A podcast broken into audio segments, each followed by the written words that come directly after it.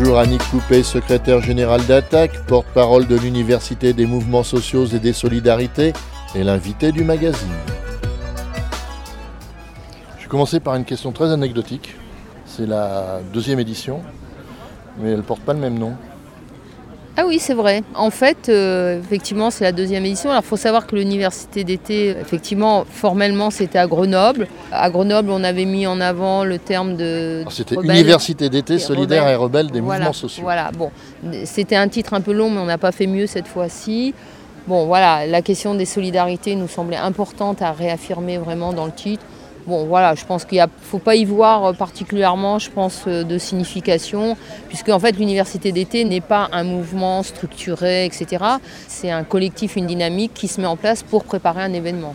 Mais ce qui me faisait réagir, c'est le fait que le mot rebelle soit gommé. Ouais, enfin, on peut, on peut voir ça, mais en même temps, par exemple, notamment à l'ouverture, il devait y avoir une délégation des apatistes dont, dont on sait qu'ils sont particulièrement rebelles. Donc le mot rebelle ne nous fait pas peur.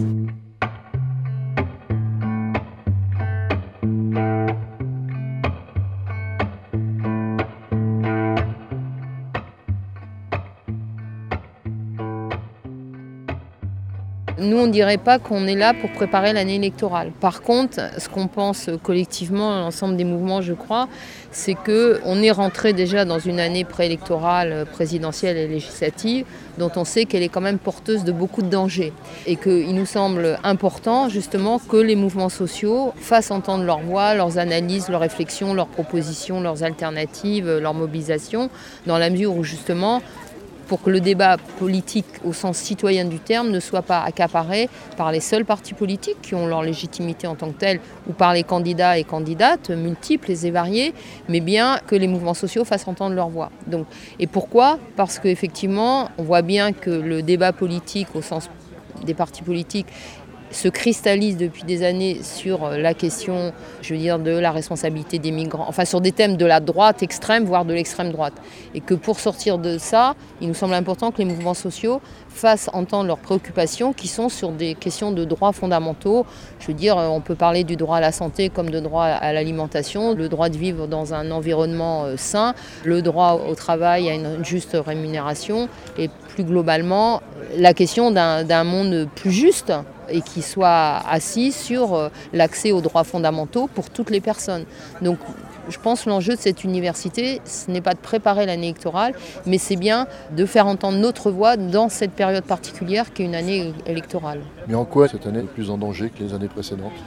Ah bah, je pense que quand même, euh, entre la gestion euh, extrêmement incohérente, chaotique et autoritaire de la pandémie par ce gouvernement depuis un an et demi, entre la montée d'un discours euh, islamophobe et raciste au plus haut niveau de l'État, entre la répression policière des mouvements sociaux, policière et juridique d'ailleurs, hein, on l'a vu euh, notamment avec les Gilets jaunes, mais pas que, on est en fait euh, dans une période politique où non seulement il n'y a pas de remise en cause du tout finalement du, du système qui fait que les inégalités sont de plus en plus grandes dans ce pays et dans le monde en général, que les droits sociaux, les droits fondamentaux sont bafoués, je pense notamment aux migrants.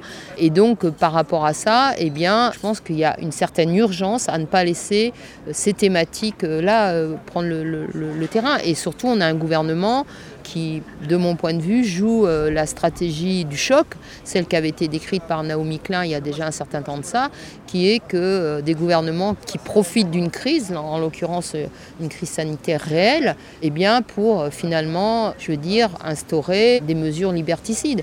Et on voit aussi, par exemple, sur la question du droit des salariés, qu'il y a des mesures qui ont été prises pendant le Covid pour lutter contre le Covid et qui finalement risquent de rester instaurées de façon permanente qui constituent des reculs importants sur les droits sociaux. Et on voit aussi que ce gouvernement, par exemple, s'apprête à mettre en œuvre la réforme de l'assurance chômage, qui est une réforme catastrophique pour l'indemnisation des chômeuses et des chômeurs, parce qu'il espère en tous les cas que cette question de la pandémie occupe le devant du terrain et que les gens soient un peu tétanisés par cette pandémie. Donc c'est un peu toutes ces questions-là qui font que pour moi, il y a un enjeu particulier cette année très fort à ce que cette université se tienne. Et je, je rajouterai quelque chose, c'est-à-dire qu'après un an et demi de pandémie et de confinement des mouvements sociaux, on n'est pas beaucoup descendu dans la rue, même s'il y a eu euh, des mobilisations.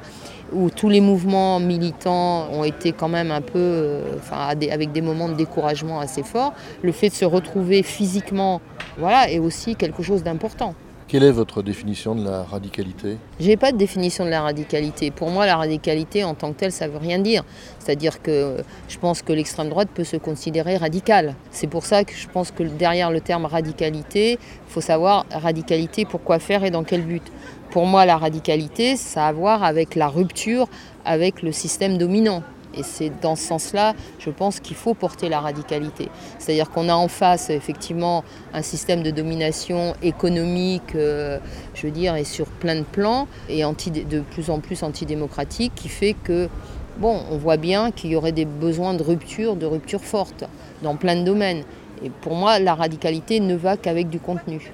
Quelle est la motivation première de ce regroupement de syndicats et d'associations? Enfin, pas tous les syndicats, pas toutes les associations, mais je ne sais pas si vous voulez entrer dans les détails, nous dire pourquoi. Est-ce que c'est en fait pour se conforter, pour se motiver? Est-ce que au niveau des, débats, vite qu'ils soient trop contradictoires Quel est bah, l'esprit? je, bah, je pense qu'il y a plusieurs choses. D'abord, je dirais que peut-être la première chose qui nous unit aujourd'hui, c'est de considérer que face aux défis euh, qui sont les nôtres en tant que mouvements sociaux, alors que ça soit un défi global de rupture avec l'ordre dominant, avec le capitalisme néolibéral et autoritaire qui sévit aujourd'hui, c'est que personne n'a de réponse tout seul dans son coin. C'est-à-dire qu'aucun mouvement moi, je viens du syndicalisme. D'ailleurs, je pense que le syndicalisme, à lui tout seul, n'a pas la réponse. Les mouvements écolos n'ont pas la réponse à eux tout seuls. Enfin, tous les mouvements de solidarité internationale non plus. Donc, je pense qu'il y a quelque chose qui nous unit, c'est de dire que si on veut penser et construire et lutter pour le monde, un autre monde et le monde de demain, c'est effectivement pas chacun dans son coin. Donc, je pense que ça, c'est la première chose. Après, dans cette université, finalement, Qu'est-ce qui D'abord, j'ai dit qu'il y a eu l'envie de se retrouver. Bon, ça c'est un peu, je anecdotique, mais encore que je crois que ça contribue à redonner de la dynamique et euh, finalement à se remotiver aussi collectivement. Mais c'est aussi de se confronter au bon sens du terme, c'est-à-dire que quand je dis personne n'a la réponse à lui tout seul, eh bien on sait, euh, je sais pas, par exemple, comment aujourd'hui penser l'articulation entre euh, la justice fiscale, la justice sociale et la justice écologique ou environnementale. C'est pas des choses qui sont si simples que ça. Quand vous avez un point de vue syndical, votre histoire fait que votre point de départ, c'est la défense des salariés. Et c'est normal, vous êtes là pour ça en tant que syndicaliste. Quand vous êtes association environnementale, le point de départ, c'est la défense de l'environnement. Et on sait très bien que les deux peuvent être en tension très forte. Quand des salariés se battent pour garder leur usine, garder leur emploi, même si c'est des emplois qui ne sont pas utiles socialement et qui sont polluants, voilà. Bon. Donc le fait de se confronter, c'est ça que j'appelle se confronter, c'est-à-dire voir comment ensemble on peut eh ben, effectivement sortir par le haut avec des propositions qui répondrait aux besoins de justice sociale et aux besoins de justice climatique. Donc cet aspect confrontation, il y a un aspect formation, c'est-à-dire je pense que, enfin, formation de se, former, comprendre des analyses, réfléchir, etc. Et puis il y a un aspect échange de pratiques, échange de pratiques militantes, ça aussi qui est, important. Et puis il y a aussi euh, tout simplement préparer des campagnes. Je sais pas, je pense à Amazon par exemple. À Nantes, on sait qu'il y a un entrepôt Amazon euh, qui est en voie d'installation, qui a une lutte autour de ça, où il y a Montbert, exactement, où il y a aussi un, projet de poulailler XXL, enfin très grande surface, etc. Bon, donc ça, c'est des choses très concrètes sur lesquelles il y a des ateliers pour préparer des campagnes et des mobilisations. Donc euh, l'université d'été, je pense que c'est un peu tout ça, quoi. Alors, il y a les syndicats, les associations, et puis après il y a des, alors je sais pas, des groupes d'individus. Je pense aux gilets jaunes, mmh. qui est aussi une autre composante dont les euh, relations ont du mal à s'établir. Bah, effectivement, quand il y a eu le mouvement des Gilets jaunes, il est clair que les organisations plus classiques, je pense aux syndicats, mais pas que, ont eu un peu de mal à se situer parce que effectivement le mouvement des gilets jaunes n'était pas un mouvement chimiquement pur entre guillemets. Mais moi je connais pas de mouvement social chimiquement pur par ailleurs. Donc euh, mais je pense qu'il y a quand même eu des liens qui se sont construits même si ça n'a pas été facile, qu'il y a eu des frottements etc. Et euh, quand même on a retrouvé dans les gilets jaunes euh, une implication syndicale au moins dans certaines villes, pas forcément partout parce que je pense qu'il y avait une diversité de situations selon les territoires aussi. Je pense qu'il y a des endroits où le mouvement des gilets jaunes, je dirais, a une connotation euh, sociale euh, très marquée, d'autres endroits où c'est sans doute plus compliqué.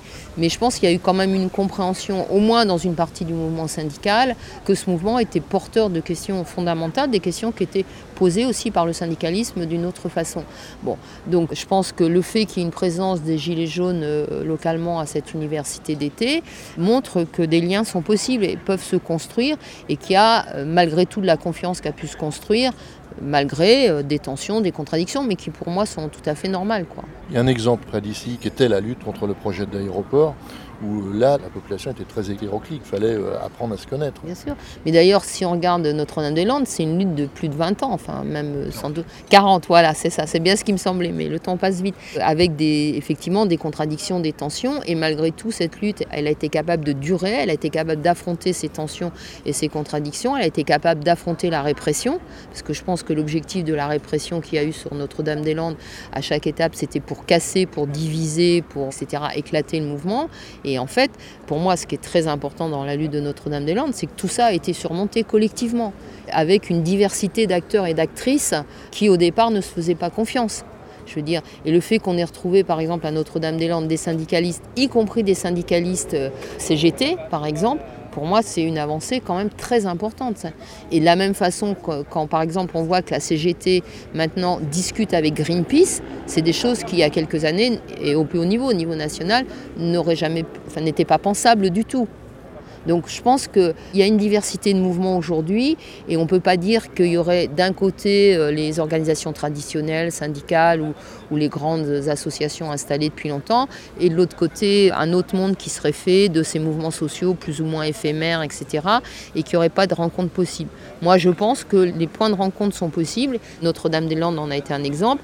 Je veux dire, euh, le mouvement des Gilets jaunes en a été un exemple. Mais je pense localement, dans les luttes qui se construisent localement, on va retrouver aussi cette diversité de composantes.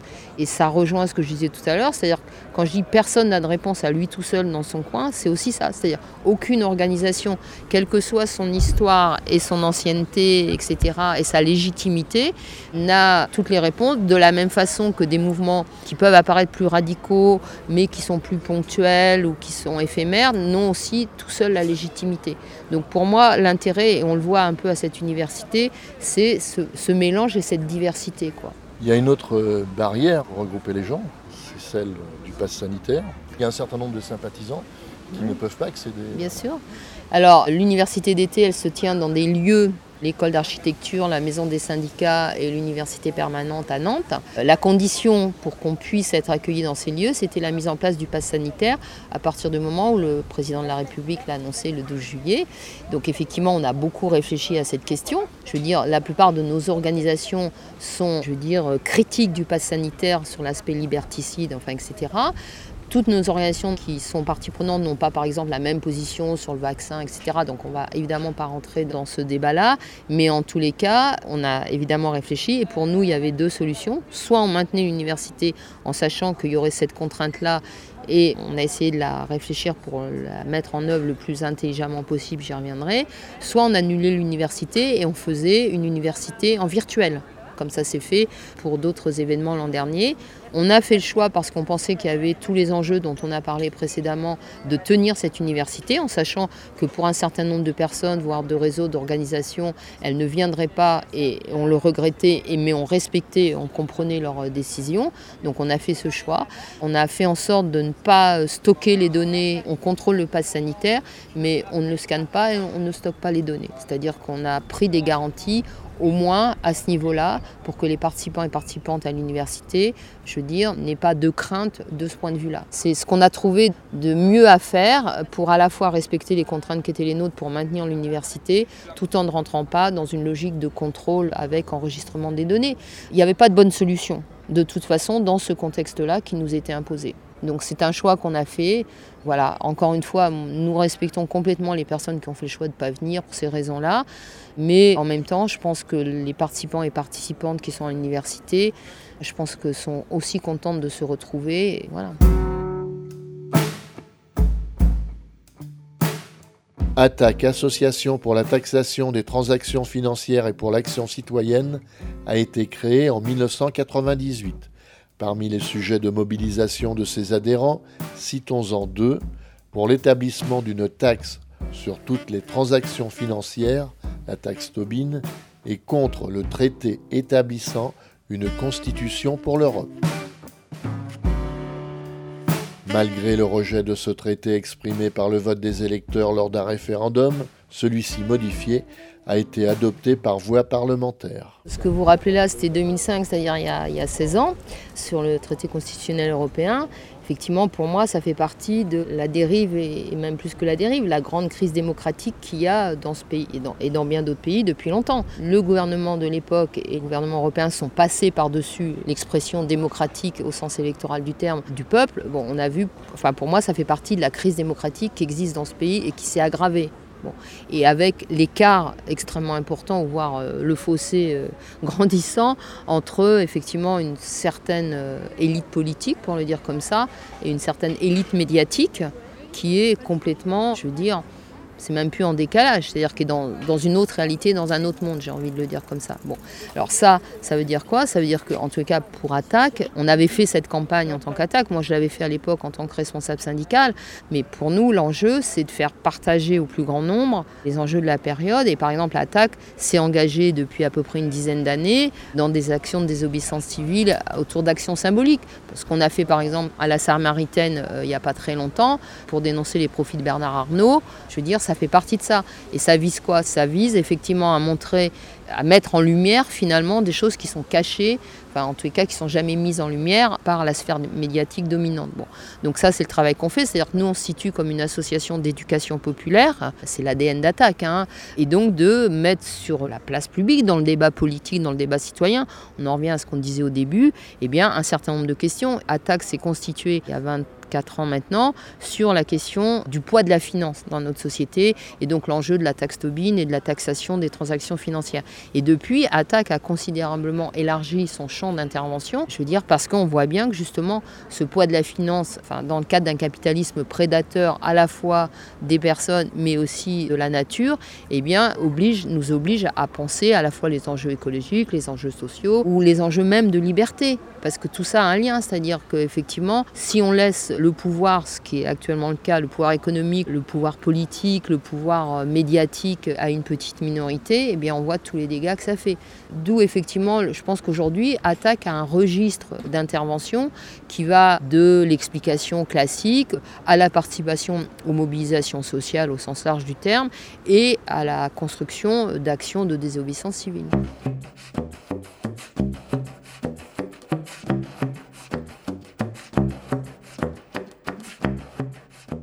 Les questions vues d'un point de vue d'une syndicaliste ou d'une militante associative sont-elles traitées différemment? Alors moi pas tellement, pour une raison évidente, c'est que mon combat syndical n'a jamais été un combat que syndical. C'est-à-dire que dans mes responsabilités syndicales, j'ai toujours favorisé à ce qu'il y ait une alliance avec les autres mouvements sociaux, bien au-delà du syndicalisme, d'où la participation de mon syndicat en soutien par exemple à droit au logement, aux sans-papiers, à la participation au mouvement altermondialiste et même par exemple à la campagne sur le traité constitutionnel en 2005, on était la seule organisation syndicale nationale à être engagée en tant que telle. C'est-à-dire qu'on a toujours une conception du syndicalisme très ouverte sur les autres mouvements sociaux. Donc de ce point de vue-là, je dirais que pour moi, pour ce que j'ai dans la tête, euh, etc., ça ne change pas grand-chose. Même si ce n'est pas tout à fait la même chose d'être engagé dans une association comme Attaque ou d'être euh, responsable syndical. On ne traite pas au jour le jour les mêmes questions. Mais je dirais que pour moi, en tous les cas personnellement, pour moi, c'est une continuité dans ma trajectoire militante.